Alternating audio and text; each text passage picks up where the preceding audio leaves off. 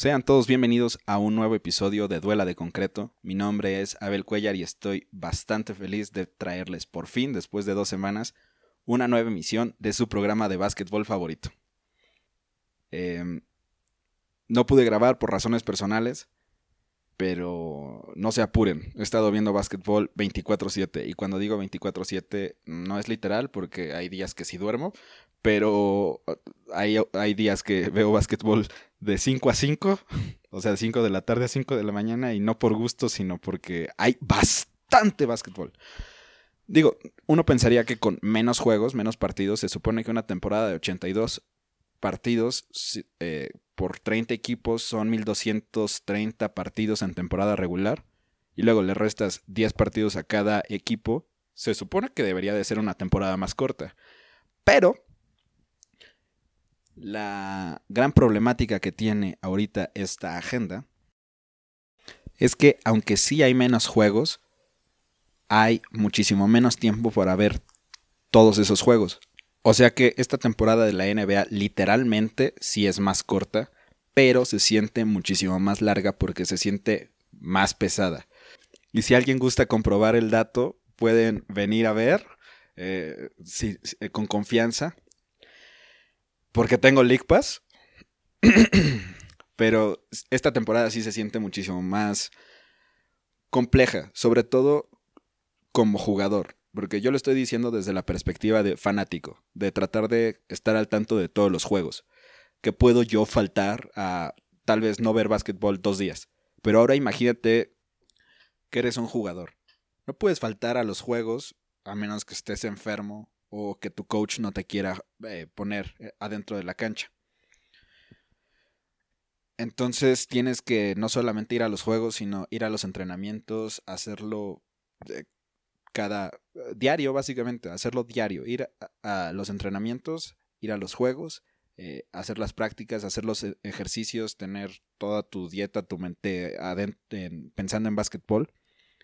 Y muchos se funden la liga trató de aligerar esta carga al hacer las series de béisbol que ya les platiqué. Se supone que las series de béisbol es eh, un, término que están utilizando los periodistas. Eh, no es oficial, pero es para facilitar la terminología, ¿no? Es aquellas series que contra un rival de conferencia se juegan dos partidos consecutivos en de visitante o de local, no importa, depende de desde qué equipo lo estés viendo, pero se juegan dos partidos consecutivos de visitante o de local en días con espacio. Esto lo han comentado jugadores como CJ McCollum, que lo sienten muchísimo mejor, porque ya no tienes que estar viajando y sabes que ya no vas a regresar a esa ciudad y también le da como que este sentimiento de playoffs en el que en el primer partido perdió el equipo A. Entonces en el día de descanso ven eh, los videos, hacen entrenamientos, hacen todo el trabajo los coaches para que en el día del siguiente encuentro sepan cómo atacar específicamente a la forma en que vencieron al equipo A. El equipo B tiene eh, su mismo sistema, pero el equipo A dice, ahora yo quiero ser el que gana. Y hasta ahora sí se ha visto así. Están como 1-1-1 en la mayoría de las series. A menos que el equipo en verdad sea bastante malo. E incluso en esos casos, el equipo bueno pierde en el primero o en el segundo. Por el tema del viaje y demás. siempre va a ser más difícil jugar de visitante que de local. Entonces, eh, tratando de aligerar con la serie de béisbol, eh, y eh, es como que una forma en la que la liga dijo, eh, estamos a favor de que se siga haciendo, pero que se haga conscientemente.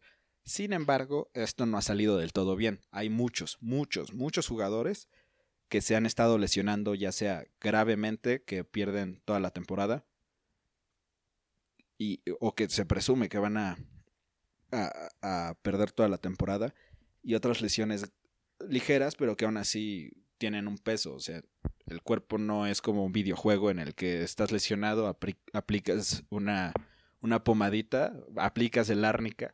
Oigan, hablando de eso, yo creo que las enfermeras de la primaria fueron quienes diseñaron los videojuegos de, de Warfare. Porque resulta que nada más con ponerte un kit médico, que en este caso sería el árnica, ya te sanas de balazos y puedes seguir en el juego. Porque, eh, eh, no me gustaría nada el, realismo en esos juegos, pero en la vida real no puedes tener expertas de la salud diciendo, ay, sí, nada más un poquito de árnica y ya puedes regresar a tu, a tu salón. Pero me duele el estómago. Sí, sí, cómete el árnica. O tómate un tecito de manzanilla. Un tecito de manzanilla con un poquito de miel. En, la vida real no pasa así. Entonces los jugadores que tienen lesiones eh, van a resentirlas en algún punto. Y peor aún, porque no son solamente las lesiones. Ahora está el tema del COVID. Que, wow. Esta última semana ha estado llena de COVID en la NBA. Miren, eh, los 76ers jugaron contra los Denver Nuggets con solamente 7 jugadores. Por reglamento no puedes jugar con 7 jugadores, o sea, necesitas en la banca por lo menos eh, a 8 jugadores disponibles para el partido. Eh, los 76ers los tenían porque si no perdían el partido por default pero nada más jugaron siete porque Mike Scott estaba saliendo de, de una lesión. Que Mike Scott es un jugador muy gracioso, está jugando en Filadelfia y es pues Michael Scott. Entonces, shout out to the office, ¿no? pero eh, luego, después de ese partido, se suponía que debían de jugar los Celtics contra Miami pero los Celtics por protocolo del COVID, no es que todos sus jugadores tuvieran COVID, es solamente para eh, evitar que haya contagios masivos, la liga tiene el protocolo de si estuviste en contacto y estás sospechoso, aunque salgas negativo en las pruebas, no puedes jugar por 7 días mínimo. Hay jugadores que hasta los ponen de 10 a 14 según el caso, incluso cuando no tienen resultados positivos o primero dio uno positivo y el resto son negativos. Entonces los Celtics tenían para jugar ocho jugadores, de los cuales la gran mayoría, bueno, de esos ocho jugadores, tres de ellos tienen abajo de 200 minutos jugados en la NBA. Y el Miami Heat nada más tenía siete jugadores disponibles. Entre lesiones y que, el Miami Heat se ve muy mermado por las lesiones que tuvieron a finales de la temporada pasada. Eh, no se ven como un equipo fuerte, no porque no lo sean, sino porque Goran Dragic sigue resintiendo el, pie, ya no defiende, ya solamente hace faltas. Jimmy Butler ya van tres veces que se tuerce el, tobillo. Torce, tuerce, sí, tuerce. Y Bama de Bayo, aunque sí hace la diferencia, no, no está haciendo el Bama de Bayo destructivo. Entonces, como nada más tenían los Celtics ocho jugadores y el Heat siete, el partido fue aplazado. Y resulta que tanto los 76ers, eh, los Boston Celtics, el Miami Heat, jugaron la semana pasada, o sea, en los últimos días, contra los Washington Wizards, de los cuales parte de sus jugadores también están siendo eh, administrados en este protocolo de seguridad. Sobre todo Bradley Bill, un gran amigo de Jason Tatum, porque los dos son de San Luis, St. Louis, Missouri, San Luis, Missouri. No sé cómo se diga en español correctamente. Porque me molesta, a mí siempre me ha molestado que digan Monterrey en lugar de Monterrey. O Mexico City en lugar del DF, ¿no?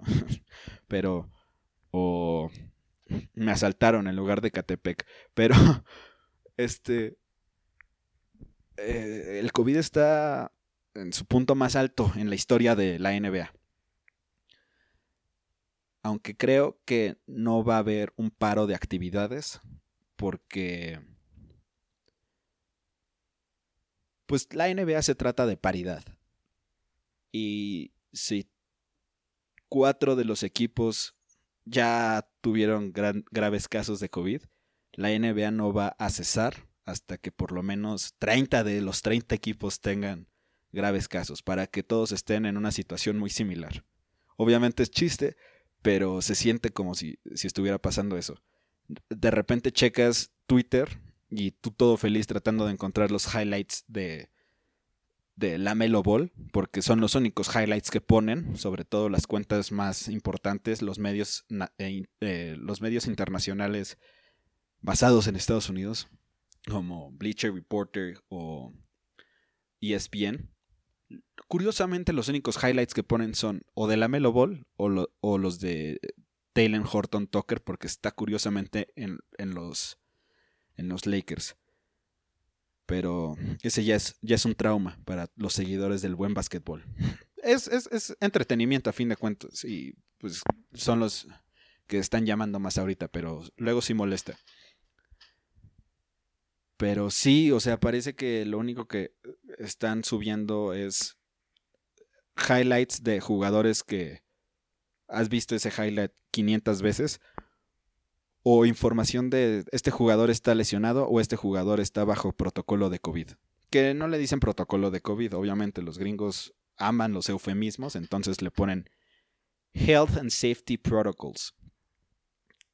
Que tienen razón, porque hay gente que no tiene COVID, solamente están bajo eh, especulación, pero al mismo tiempo se siente como si fuera algo menor a un fan casual, un fan que nada más le llegó ese tweet eh, va a decir, ah, bueno, quién sabe qué sea. Y el ponerse a investigar es casi imposible porque tienes que saltar sobre muchos eh, tweets de, de bots. Me encanta cuando alguien responde a un tweet de, por ejemplo, de Adrian Wojnarowski. Eh, Adrian pone como LeBron James está bajo protocolo de contusión o conmoción. Cualquiera de las dos, no sé cómo se diga. Y abajo dice LeBron. No, ¿cómo le ponen? ¿Le fake? Le fake James. O LeBron fakes.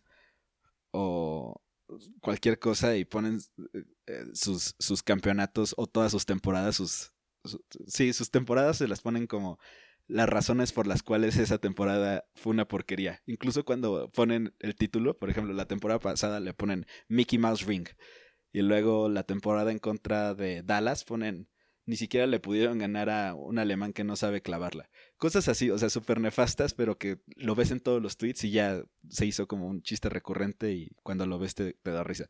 Pero tratas de encontrar qué significa Health and Safety Protocols y nada más te aparecen puros bots. Entonces dices, ah, ya, mejor no lo entiendo y mejor sigo, eh, eh, sigo con mi día. De todas formas, Abel va a poner eh, la información en, en Duela de Concreto. Y oh, oh, resulta que por, por razones personales no pudo grabar en dos semanas y tienes la duda de qué ha pasado en esas dos semanas de NBA. Pero tranquilos, aquí estoy, aquí estoy con todas las noticias. Y bueno, yéndonos cronológicamente hacia atrás, eso es lo que ha pasado con el COVID. O sea, ya hay equipos que se están viendo seriamente afectados y es un tema muy, muy serio porque, por lo que decía, se siente tan densa la temporada que, ok, pierdes a un jugador por siete días, no es mucho, pero pierdes a tu mejor jugador, en Kevin Durant. Entonces, ¿qué haces? Bueno, jugar a la banca, pero resulta que Spencer Dinwiddie se lesionó el, el ligamento anterior cruzado y ya no puede jugar el resto de la temporada. Allegedly, o sea, no literalmente, pero todo el mundo sabe que eso es, termina con tu, con tu temporada. Eh, y, entonces ya estás mermado en dos jugadores. Y luego que Irving, por razones personales que se respeta, no puede jugar. Entonces ya nada más te queda un buen jugador y el resto son los Nets de, de la temporada pasada. Que son buenos, llegaron a octavo lugar, pero estábamos pensando que los Nets iban a ser el número uno del este o número tres, o sea, entre el uno y el tres. ¿Y qué significa perderse siete días? bueno en eh, la agenda que se tiene actualmente, Kevin Durant se perdió cuatro juegos, cuatro juegos de los cuales ganaron solamente dos, por lo mismo que no tenían a, a Kyrie. Y no solamente es que lo perdiste por esos juegos, pierde ritmo, porque cualquier jugador que no puede estar a la par que sus compañeros se siente como que en otra sintonía. Entonces ya le pasó a Kevin Durant, le pasó a Jason Tatum, le pasó a Seth Kirby, que está teniendo una de sus mejores temporadas. Seth Kirby, obviamente, el hermano de Stephen Kirby, que mucha gente pensaría que es malo porque no da eh, los titulares que su hermano, pero es un jugador de rol muy importante. Es el Danny Green moderno. Que los 76ers también tienen al Danny Green pasado. Entonces, es gracioso ese, ese equipo que le está yendo muy bien. Tienen el, el mejor récord del este junto con los Boston Celtics. ¿A qué otros equipos les ha pasado algo similar? Los Washington Wizards que están teniendo una temporada paupérrima, que yo, yo esperaba que les fuera mejor porque Russell Westbrook es un ganador. Eh, les puede gustar o no, pero a mí se me hace un jugador extremadamente inteligente y un ganador nato. Le gusta tanto la competencia que no puede soportar estar en último lugar. Y por eso ha desarrollado su inteligencia lamentablemente no tiene las habilidades para em, acompañar esa inteligencia. Porque fue un, mal ajuste con Houston, no porque sea un mal jugador y no porque le caiga mal James Harden. Esto fue lo que pasó con Houston. Nada más un paréntesis rápido. James Harden necesitaba ayuda. Llamaron a Dwight Howard. Dwight Howard, después de los 2010, ya no funcionaba para nada. Y lo digo en serio, es un, era un gran jugador, pero hoy en día es un gun, un golpeador, nada más. Eh, entonces, quitan a Dwight Howard y le consiguen a Chris Paul. Chris Paul era su mejor compañero hasta la fecha de James Harden, mientras James Harden era, bueno, eh, la estrella de Houston y resulta que no cuadran porque a James Harden no le caía bien Chris Paul y se vale porque Chris Paul sí es medio higadito. Lo cambian por Russell Westbrook. Eh, ahí resuelves el problema que no se caían bien porque James Harden y Russell Westbrook son grandes amigos. ¿Qué sucede? Bueno, los, los compra Robert Fritata y todos están enojados en la organización. Hay duda de si van a volver a firmar al coach, al gerente general, qué va a pasar con los jugadores, si van a cambiarlos a todos porque perdieron en la, en, la, segunda ronda contra los Lakers, que repito, era imposible que les ganaran, pero ok. Y se va Russell Westbrook. James Harden se quiere ir. No lo dejan irse porque el equipo tiene, eh, ¿cómo se dice esto? Sí, es ventaja sobre las negociaciones. Entonces Harden se queda, le consiguen a John Wall, y todo el mundo pensaba, los expertos, los expertos pensaban que no podías firmar a John Wall porque John Wall llevaba dos años sin jugar.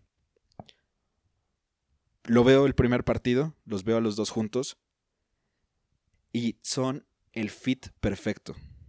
O sea, es James Harden, que lo conocemos, y luego John Wall con las habilidades de Chris Paul, pero que le cae tan bien como Russell Westbrook. ¿Por qué? Porque John Wall eh, es de estas personas que cuando acaban un partido le dicen a James Harden, te acompaño a donde tú quieras ir. Y James Harden dice, vamos al putero. Y John Wall dice, órale. No porque le guste, no porque sea una mala persona. De hecho, John Wall es una de las personas más lindas en la liga. Pero porque es acá. O sea, cuando digo que es de acá, ustedes deben de saber a lo que me refiero. Entonces, este, por eso es que hacen, hacen tan buen fit, ¿no? Están muy, muy unidos. Además que tienen un tercer futuro All-Star en Christian Wood, que es un gran, gran jugador. Le hace falta mucho camino que, que recorrer, pero es un gran, gran jugador. Entonces, eso es lo que yo pienso que tienen con, con, con Houston. Entonces, yo tenía muy altas, regresando al tema y bueno, regresando al tema de el por qué me fui a, a, Russell Westbrook y James Harden es que yo tenía altas expectativas de los Wizards. Sé que todavía es temprano, 10 juegos no son tantos, si te pones a pensarlo. Eh, puedes tener una racha ganadora y pasas al siguiente nivel, llegas al 6 del este, porque tengo que admitir que el este todavía no es tan potente, tan fuerte como el oeste. Todavía no se da ese cambio. Pero yo tenía altas expectativas de los Wizards por Russell Westbrook y Bradley Bill. Además, me gusta mucho cómo juega Thomas Bryant, el centro. Que, miren, Tiene las habilidades que cualquier centro en la liga debe de tener. Es fuerte, brinca mucho, joven y además mecha corta. Esa mecha corta que mientras no te saquen falta técnica o flagrante y hagas todo con energía y con fortaleza y con mucho entusiasmo, vas a, llegar lejos. Pero resulta que, una, con el equipo completo, los Wizards están, están perdiendo. Y dos, son el equipo COVID del momento. Estoy eh, haciendo una hipótesis periodística. No me digan estúpido. Solamente estoy haciendo una hipótesis periodística. Pero este, estos Wizards son el equipo COVID. Ya infectaron a Filadelfia, a Boston, a Miami. Quién sabe a quién más van a, infectar. Y lo peor es que por este tema del COVID también pusieron en cuarentena a Bradley Bill, su mejor anotador, y el jugador franquicia de Washington, y a Thomas Bryant, eh, está ya lesionado, ya, ya se acabó su temporada. Se le desgarró el, anterior cruzado, el ligamento anterior cruzado, y ya no va a regresar por el resto de la temporada. Entonces, no apuesten nada a favor de Washington. No van a llegar ni al torneo play-in, que en otro episodio les voy a explicar cómo funciona el torneo play-in. Y pasemos al siguiente tema.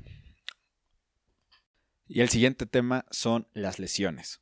Ya les hablé sobre Spencer Dinwiddie, que es una parte fundamental para el éxito de los Nets, porque Caris Lavert, eh, su tercer mejor jugador, es, e, e, es un jugador que no funciona bien cuando está en la, en la cancha con Kyrie Irving, porque tienen juegos muy similares. Y Kyrie es mil veces mejor que, que Levert. Caris. Le voy a decir Caris. El Caris. Entonces, Kyrie es mejor que el Caris. Pero necesitas a Caris como tu anotador principal cuando entra a la banca. Entonces tenían un sistema que funcionó perfectamente de rollo. Perdón. Tenían un sistema que funcionaba perfectamente. Arrolló a los Warriors, que no traía nada. A los Celtics, que traían poco, pero a todos los equipos con los que se enfrentaban con esa alineación sucumbían. Sin embargo, no duró mucho la alegría de, de Spencer Dinwiddie porque en la primera semana, primera semana y media, se fracturó o se desprendió el ligamento, no sé, pero ya no va a regresar esta temporada. Y eso hizo que Steve Nash, junto con su grupo de asistentes, tuvieran que ver cuál era la alineación titular, la nueva alineación titular. Y los Nets no han tenido una alineación titular constante. Estamos viendo algo muy similar que le pasó la temporada pasada a los Clippers. Puedes apostar lo que quieras por este equipo de los Nets, pero si no tienen em, continuidad con una alineación titular y una banca, va a haber muchos problemas en playoffs. Sí es que suceden, porque todavía está la duda de si pueden llegar a suceder. Hay quienes proponen burbujas locales, hay quienes proponen que se haga la burbuja, hay quienes proponen que ya se cancele o que se suspenda la temporada por dos semanas para evitar más contagios y regresar a... Tal vez quitas 10 juegos más de la, de la agenda, del calendario, pero todos sanos, o por lo menos eh, algo más certero.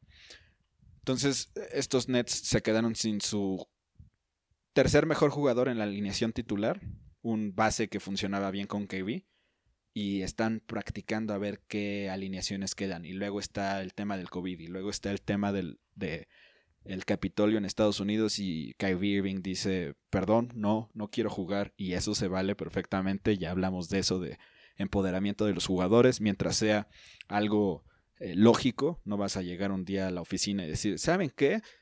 por razones personales quiero cagar encima del escritorio y que te permitan. O sea, hay que, hay que ser, ser coherentes, ¿no?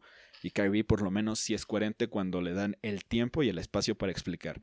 Su tema con los periodistas es porque toman sus palabras, que no las dice tan brillantemente, y las ponen de acuerdo a la agenda del periódico ah, en donde las publican. Entonces, ténganle un poco de paciencia a Kyrie. No se sabe expresar perfectamente, pero sus intenciones son muy, muy buenas. Eh, otro caso de lesión importante es el que ya dije de Thomas Bryant. Luego, em, uno que sorprendió bastante es, ubican a Markel Fultz. Si dicen que no, está bien, aunque sí es un jugador importante. Fue el pick número uno en el draft del 2017.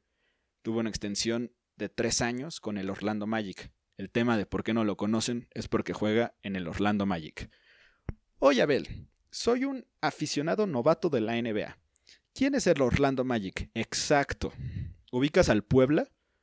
Imagínate si el Puebla siguiera en segunda división, pero le permitieran jugar en primera división. Imagínate que el Puebla estuviera jugando en Guardianes. Y hace años, o sea, imagínate que el Puebla no jugara en Puebla son como el Zacatepec, haz de cuenta, el Orlando es como el Zacatepec y molesta porque están en lo que muchos dicen es la mejor ciudad de Florida, porque no tienes a los drogadictos de Miami, ni a los drogadictos de, de Tampa, ni a los, los drogadictos de Jacksonville, ni a los drogadictos... Bueno, no tienes a... Estás en... Tienes a Disney al lado, tienes a Disney, por eso es la mejor ciudad. Pero este, tenían el mejor récord del este durante las primeras dos semanas. Los primeros seis partidos eran el mejor equipo del este y porque tienen un gran entrenador, pero no tienen las, piezas adecuadas. Eh, un consejo si juegan básquetbol. Jamás, bueno, si no sabe nada de anatomía y de ortopedia, yo no soy el indicado para hablar de ello porque mi campo es la física, no el físico. Entonces, eh, lo único que sé es que la rodilla está diseñada para hacer sus movimientos en ángulos de 90 grados.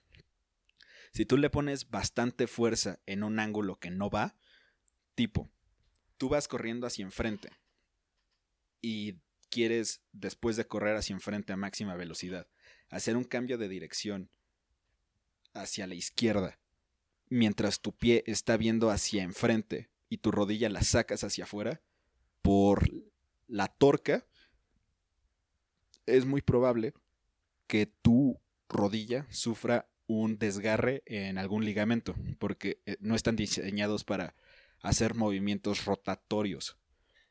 Entonces, eso le pasó a Markel Fultz, le pasó la Derrick Rose, que se desgarró el anterior cruzado, haciendo uno de esos movimientos mientras iba directamente hacia la canasta, su cuerpo no lo resistió y es parte de por qué hablé hace rato sobre la agenda está extremadamente comprimida en algo que los jugadores tal vez no lleguen a resistir y aunque sí tienen preparadores físicos y tienen entrenadores y tienen equipos fenomenales para evitar este tipo de casos, esa gente, los que están en el departamento de salud, en cada una de las franquicias, están abrumados por la cantidad de testeos que tienen que hacer. Ah, subieron un artículo en ESPN. Déjenme encuentro el link. Bueno, hay un artículo, no recuerdo quién lo escribió, era de ESPN, que decía anónimamente porque los equipos tienen que permitirle a cada uno de los miembros de sus organizaciones eh, dar declaraciones y en estos casos pues no porque están dando información que es particular de cada equipo.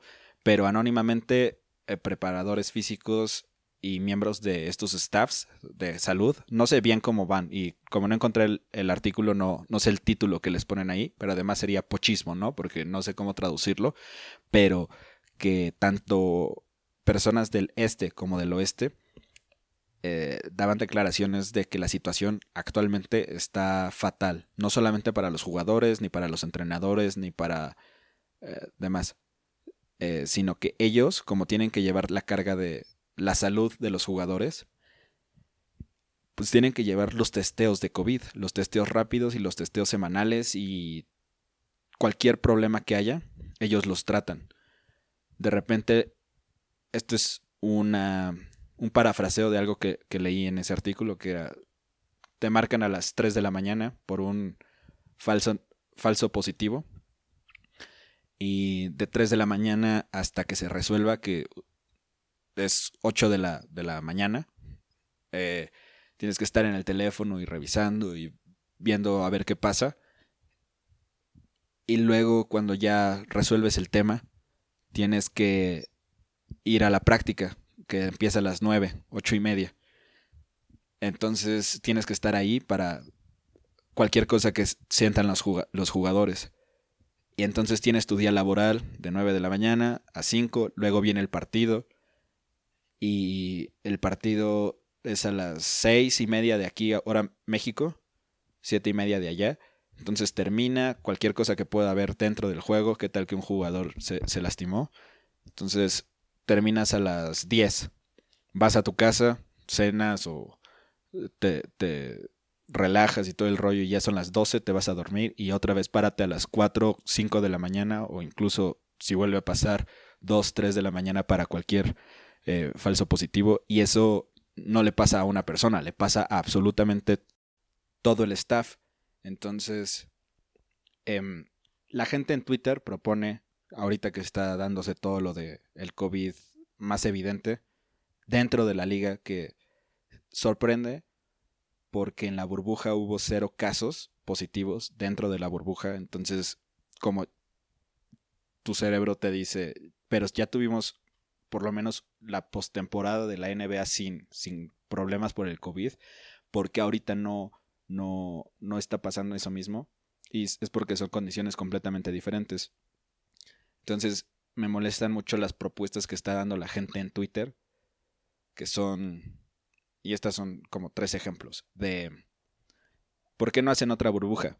Bueno, la respuesta fácil es porque los jugadores no quieren una burbuja. Fue eh, psicológicamente algo muy complicado para, para ellos.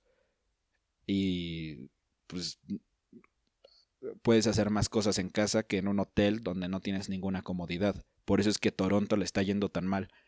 En parte porque perdieron partes vitales de su... Ay, redundancia, pero sí, lo dije bien. En parte porque perdieron partes vitales, jugadores fundamentales de su alineación de campeonato en ser Chivaca y Marca Sol, pero también porque están viviendo en un hotel en Tampa, Florida. Bueno, Tampa Bay, Florida, también conocido como Tompa. Eh, entonces, digo, la gente no quiere vivir en una, en una burbuja. Luego, la otra propuesta es ¿por qué no los vacunan a todos si ya está la inyección? La razón es porque no hay vacunas suficientes para atender a la gente que en verdad la necesita, como gente con riesgo, eh, grupos vulnerables y personal de la salud y trabajadores eh, esenciales. Es un problema que estamos teniendo aquí en México, que hay mucha, mucho nepotismo y corrupción, en la que un funcionario, un, un señor que está atrás de un escritorio, un médico que según porque es político, o sea, tiene un trabajo de escritorio, dice yo la necesito, pero también se la quiero poner a mi familia en lugar de dársela a quienes la necesitan, que es la gente que está atendiendo a los pacientes. Pero bueno, eso, eso no es política, ¿eh? eso es, es lógica y sentido común y ser un ciudadano decente. Entonces los, los jugadores y los entrenadores y el staff y demás como que eh, saben que es más importante que la reciban los trabajadores esenciales a que la reciba una empresa que lo único que hace es dar un entretenimiento que aunque sí es muy importante porque alegra la vida de muchas personas, también es algo que no se necesita como función primaria. Luego otra solución que quieren dar que esta es la que está tomando hasta el momento en el que grabo el podcast, es la oficial de la NBA de déjenos jugar. Tenemos todos los protocolos que nos dice el CDC. Eh, pero leí algo muy gracioso en, Twitter que decía que por respeto al juego, el coronavirus no entra a la cancha en medio de un partido de la NBA porque sabe lo importante que es dar la experiencia adecuada. Entonces, desde el momento en el que suena el timbrazo inicial y el tip off hasta el buzzer beater, el, último timbrazo, el coronavirus no se acerca a los jugadores. Porque está la crítica de todas las personas coherentes que dicen, a ver, ¿cómo es que si estuvieron en contacto por 15 minutos, todos los que estuvieron cerca se tienen que eh, encuarentenar y poner bajo el protocolo de Health and Safety? Eh, pero una persona que estuvo defendiendo al jugador que tiene coronavirus no es encuarentenado. Además, todos viajan en el mismo avión, todos usan los mismos carros, todos practican juntos. ¿Cómo funciona esto? Entonces, la liga no sabe cómo, cómo responder. Les voy a leer un pedazo del artículo que escribió Gary Washburn del Boston Globe. Después de que saliera que Jason Tatum, la, la superestrella de, de los Boston Celtics, después de que se contagiara, eh, salió este artículo que decía que no es claro, y se los estoy traduciendo en el momento, ¿eh? entonces ténganme, ténganme piedad, que no es claro cómo es que Tatum contrajo el virus, pero según el Departamento de Investigación Médica de la Liga, es casi imposible pasar el virus durante un partido de la NBA, porque según el sitio web del CDC, el Center for Disease Control, el riesgo de transmisión es a través de un individuo que ha estado en contacto cercano y entre paréntesis dice 6 eh, pies o 2 metros por alrededor de 15 minutos o más. Y como en el básquetbol no estás en contacto continuo, sino estás por posesiones de 24 segundos cerca de los otros jugadores. Pero aún así se me hace una estupidez. Yo digo que una, una situación inteligente que podría ser la NBA sería dos semanas de vacaciones, vemos qué onda, reorganizamos la, la liga y no lo van a hacer porque hay un tema que se llama dinero. Y no lo digo porque, ah, la liga va a perder dinero, sino que los jugadores, los equipos los patrocinadores, todos van a perder dinero de alguna forma porque tienen que, como dirían en el teatro, el show tiene que continuar. Y aunque sí me alegra el, día ver un partido de los verdes o ver a los Lakers demoler a, a, cualquier rival, o no, no me gusta ver a los Lakers jugar, tengo que admitirlo. Y no es por los Lakers, es por LeBron James. Aunque LeBron James es el mejor jugador de básquetbol, tiene algo que hace feo el básquetbol de la conferencia en la cual está. Por muchos años era tan dominante en el este que no me gustaba aprender. Y no porque no me gustara verlo ganar, sino porque los partidos pasaba el efecto box o estaban ya resueltos a, mitad de, de, del partido o el final sabías que iba a estar resuelto. Los partidos que he puesto en Clutch, que Clutch o la chiquita, como decía Álvaro Martín, en las transmisiones NBA por ESPN, que ya no está, pero decía que la chiquita o clutch, como se le dice en inglés, son los últimos cinco minutos de partido cuando hay diferencia de cinco puntos o menos entre los dos equipos. Entonces los partidos que ha habido en clutch esta temporada, LeBron James los resuelve eh, antes del último minuto. Y lo divertido es cuando ves un buzzer beater metido por Sid de eh, Toy Story. Entonces, este, pues, seguramente no van a, a, posponer la liga, tal vez van a encontrar una solución para la segunda mitad, pero eso es lo que tenemos hasta el momento. Se está pasando muy rápido el tiempo, entonces voy a pasar al siguiente tema, que es... Eh, bueno, de más lesiones como que no me gustaría hablar. Hay muchos jugadores que están cayendo, hay muchos jugadores que están sobreviviendo, pero eh, creo que para pasar a algo más alegre es pues cagarnos en los referees, ¿no? Que es lo más divertido. Resulta que eh, hay un, parámetro que mide qué tan malos son los referees en una liga. Y no es una ciencia exacta. Pero resulta que entre más nombres de referees te sepas, como fan casual, mayor probabilidad a que las marcaciones estén fuera de lugar. Y no que sean malas, sino que el aficionado no sabe por qué están sucediendo. Y no es porque no sepas el deporte, porque la gente no se queja de los referees en el fútbol americano, no porque sean buenos, sino porque entienden el reglamento. Y cuando entiendes más o menos el reglamento y no del todo, y luego ves cómo marcan unas cosas y luego no, ahí es cuando hay un problema y te empiezas a, preocupar. Y hasta los mismos comentaristas dicen que el árbitro lo marcó mal. Y eso pasa mucho en el básquetbol. Y es porque hay muchísimas más posesiones. Entonces hay más posibilidad. Es más, es, probable que el, que el, árbitro se vaya a equivocar en un partido. Es, es probable. La razón es porque hay más posesiones. O sea, es así de simple. Pero aún así, cada año cambian las reglas de una cierta forma. Hay un libro muy bueno que le escribió Kirk Goldsberry, o Goldberry, siempre me equivoco en su apellido. Kirk Goldberry, sí. Y escribió un libro sobre cómo ha evolucionado el juego de los 2000 a los 2010, o el juego de antes, el básquetbol como era en el siglo XX, a cómo se convirtió gracias a la revolución del triple de Stephen Curry. Y prácticamente las primeras páginas hablan sobre que los dos tiros más eficientes son el tiro de tres puntos y la colada alrededor de, del, del aro.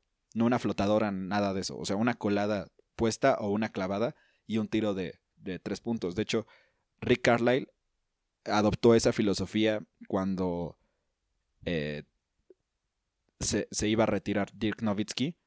Ah, hizo todo su sistema para que fueran tiros de tres puntos y coladas y de una forma que seguía viéndose como básquetbol y no el small ball de los Rockets. Entonces, esto es porque la colada, obvias razones, estás más cerca de la canasta, es más difícil fallar. Y el tiro de tres puntos es porque es más difícil que te cubran sin falta. O sea, como hay tanto espacio, eh, tú como jugador puedes hacer muchos movimientos y tener éxito. El defensa va a tener miedo a que o tires o te acerques para tirar, o cueles, o hagas un pase. Entonces tiene que preocuparse de muchísimos más aspectos y te tiene que defender de una forma diferente. Entonces tienes más posibilidad de tirar. Eh, tú te estarás preguntando, pero por la lógica de estar más cerca a la canasta, un tiro de más cerca, un tiro de la media distancia, también debería de ser muy eficiente. El tema es que ahí los referees te dejan jugar más porque las marcaciones de falta siguen siendo subjetivas. Aunque tienen entrenamiento, el referee es una persona que tiene que ver la situación y decidir cómo la va a marcar. Entonces, entre más cerca estés de la canasta, más contacto se permite. Y últimamente, como eh, la falta Trey Young, la vamos a llamar así. La falta Trey Young o la falta Damian Lillard es cuando tú saltas para tirar cuando sientes que alguien te toca. Entonces, eso es falta. Los referees esta temporada, creo que no está escrito en, en el reglamento, pero como le están marcando es, si no tienes el balón en las dos manos, no se considera un intento de tiro. Aunque estés haciendo tu movimiento de tiro, necesitas tenerlo en las dos manos. Entonces, no importa si, si, están saltando de la línea de tres puntos y eh, con intento al tiro, el referee tiene que decidir si es eh, intento a tiro y se convertiría en tres tiros libres o solamente es una falta común porque te está invadiendo tu, tu espacio personal, también conocido como tu cilindro. Entonces, algo que molesta es no que marquen como falta o, que, eh, o que no sea falta, sino que a veces sí y a veces no. Es la inconsistencia. Algo en lo que sí tienen mucha consistencia es en las nuevas marcas de falta flagrante o falta antideportiva. La falta flagrante eh, es o nivel 1 o nivel 2. Nivel 1 es un contacto no necesario y la nivel 2 es un golpe que pone en riesgo la salud del jugador que está siendo eh, fauleado. Entonces, lo que están haciendo más consistente es tratar de proteger el físico de los jugadores. Por tantas lesiones y porque no quieren regresar a la época en la que eran carniceros y podían golpearse uno contra, contra otro en medio de la cancha, dicen, a ver, las faltas técnicas son muchísimo más severas, o sea, más fáciles de, obtener.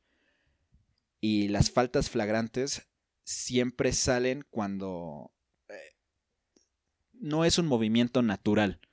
Incluso cuando es una falta fuerte y no pones en riesgo a la seguridad del jugador que está atacando, eh, están marcando muchísimo más aquellas jugadas como para calmar los humos, para que no haya esa oportunidad de, por un golpe que salió mal, se rompió el brazo Devin Booker, por ejemplo.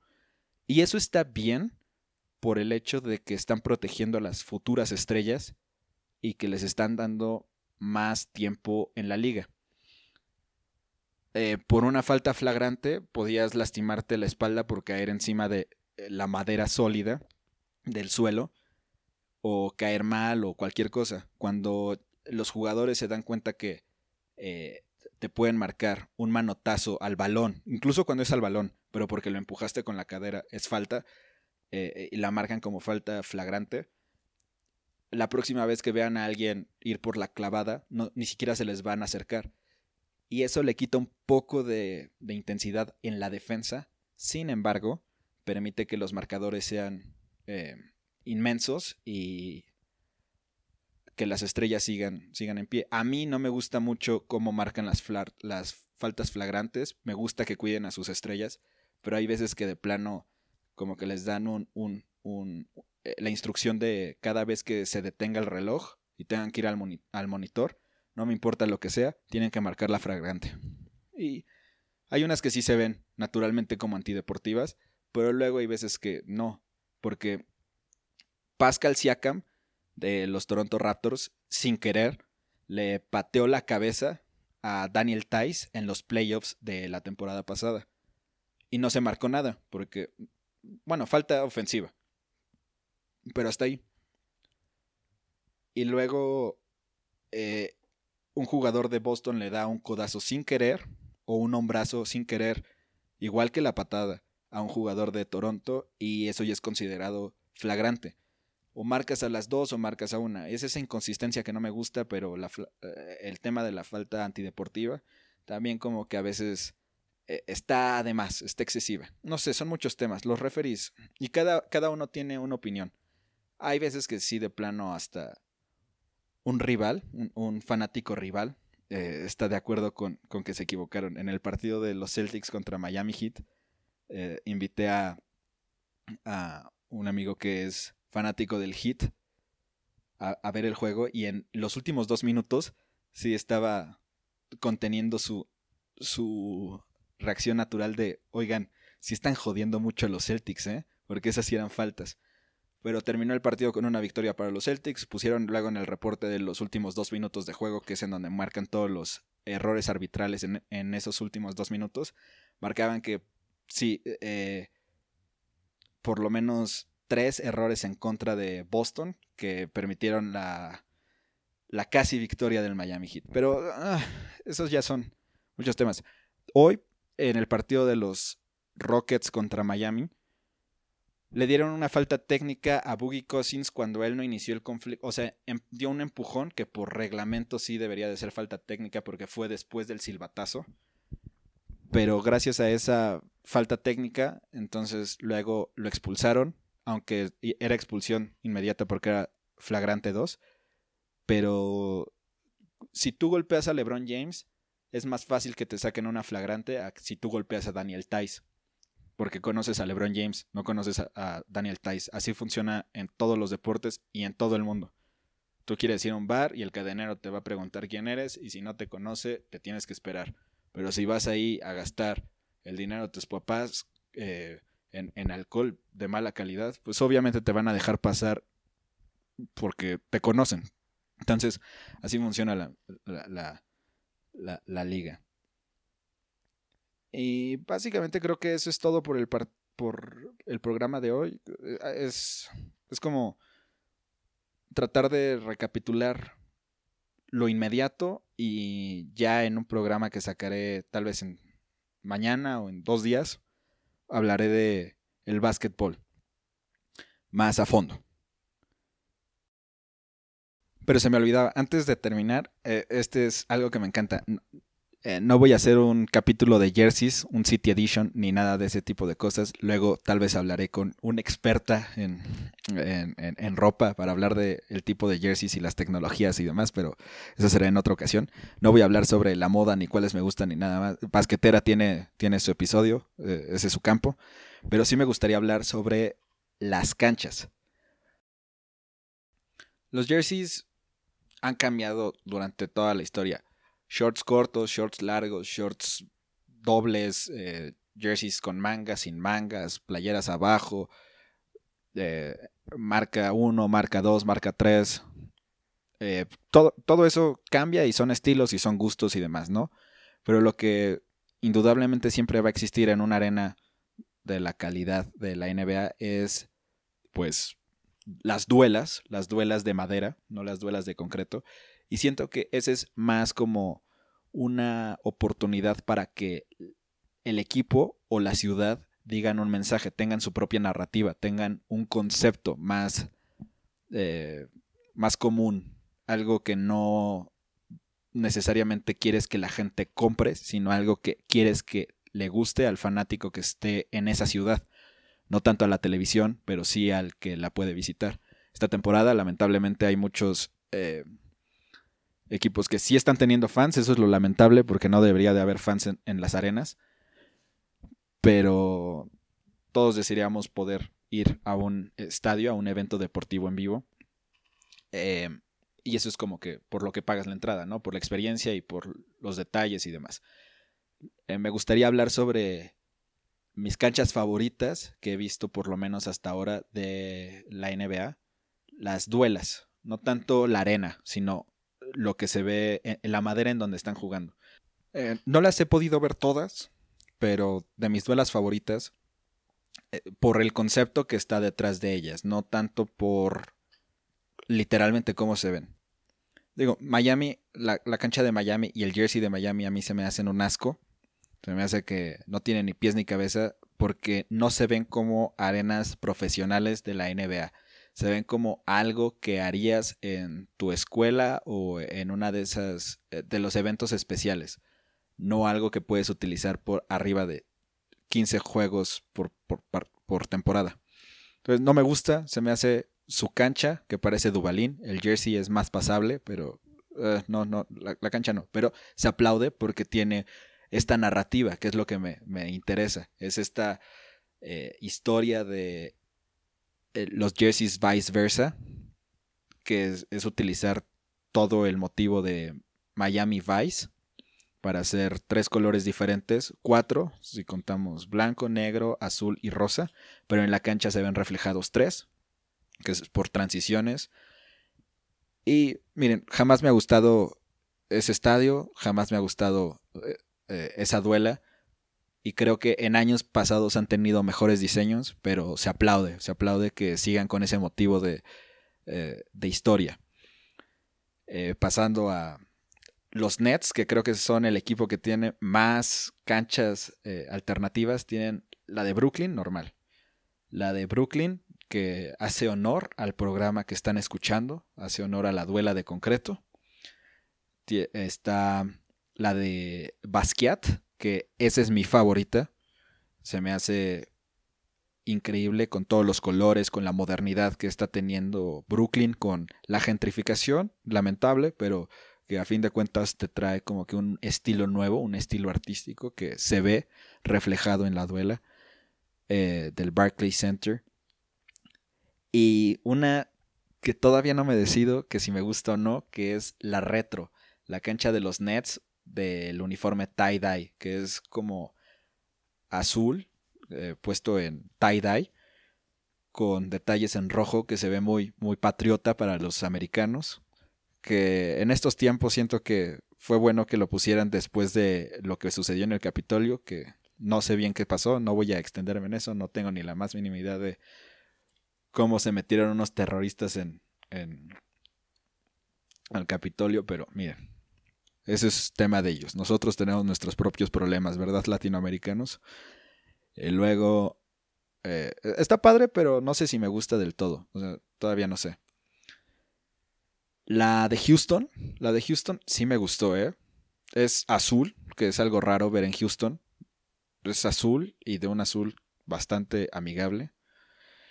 Y, hay varias canchas que tienen sus, sus eh, canchas alternativas que no han puesto todavía, que no he podido ver incluso por, eh, por tantos partidos que hay, por tantos partidos que me he perdido, que trato de verlos todos.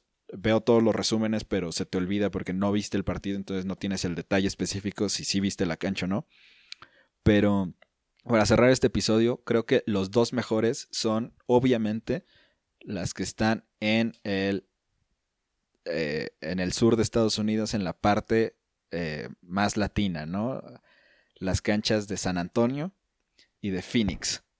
Son, wow. La de Phoenix con el motivo de Da Valley, que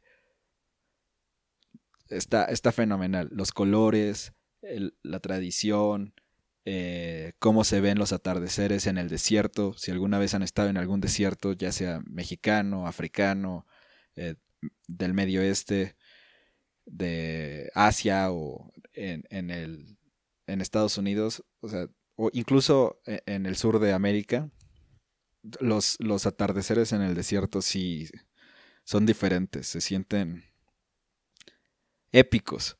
Entonces, con toda esa, esa cosa, y que además Phoenix está teniendo una, una temporada eh, épica también. Están en, los primeros tres lugares del, oeste.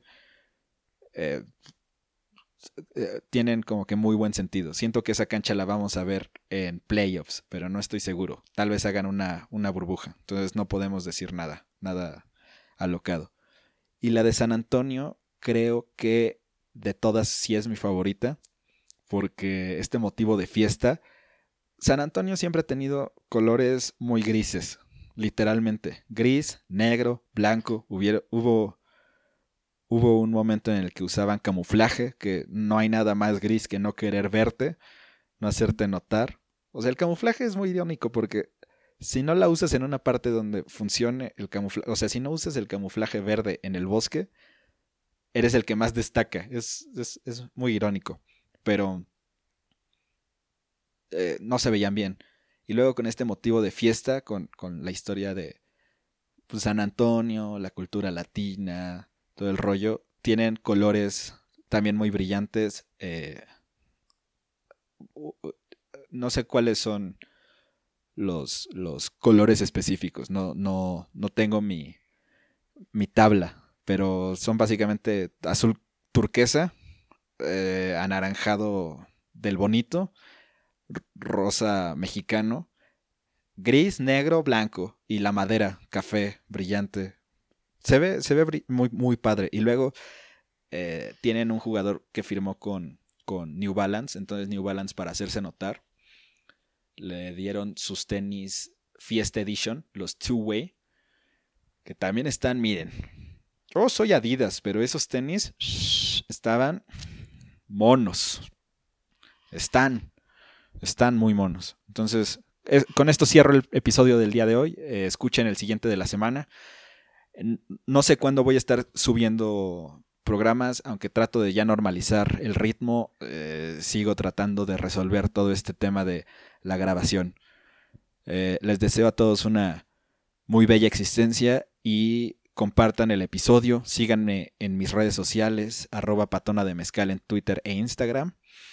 Mándenme DM para cualquier duda, aclaración, cualquier link que necesiten, se los, se los paso. Y nos escuchamos pronto.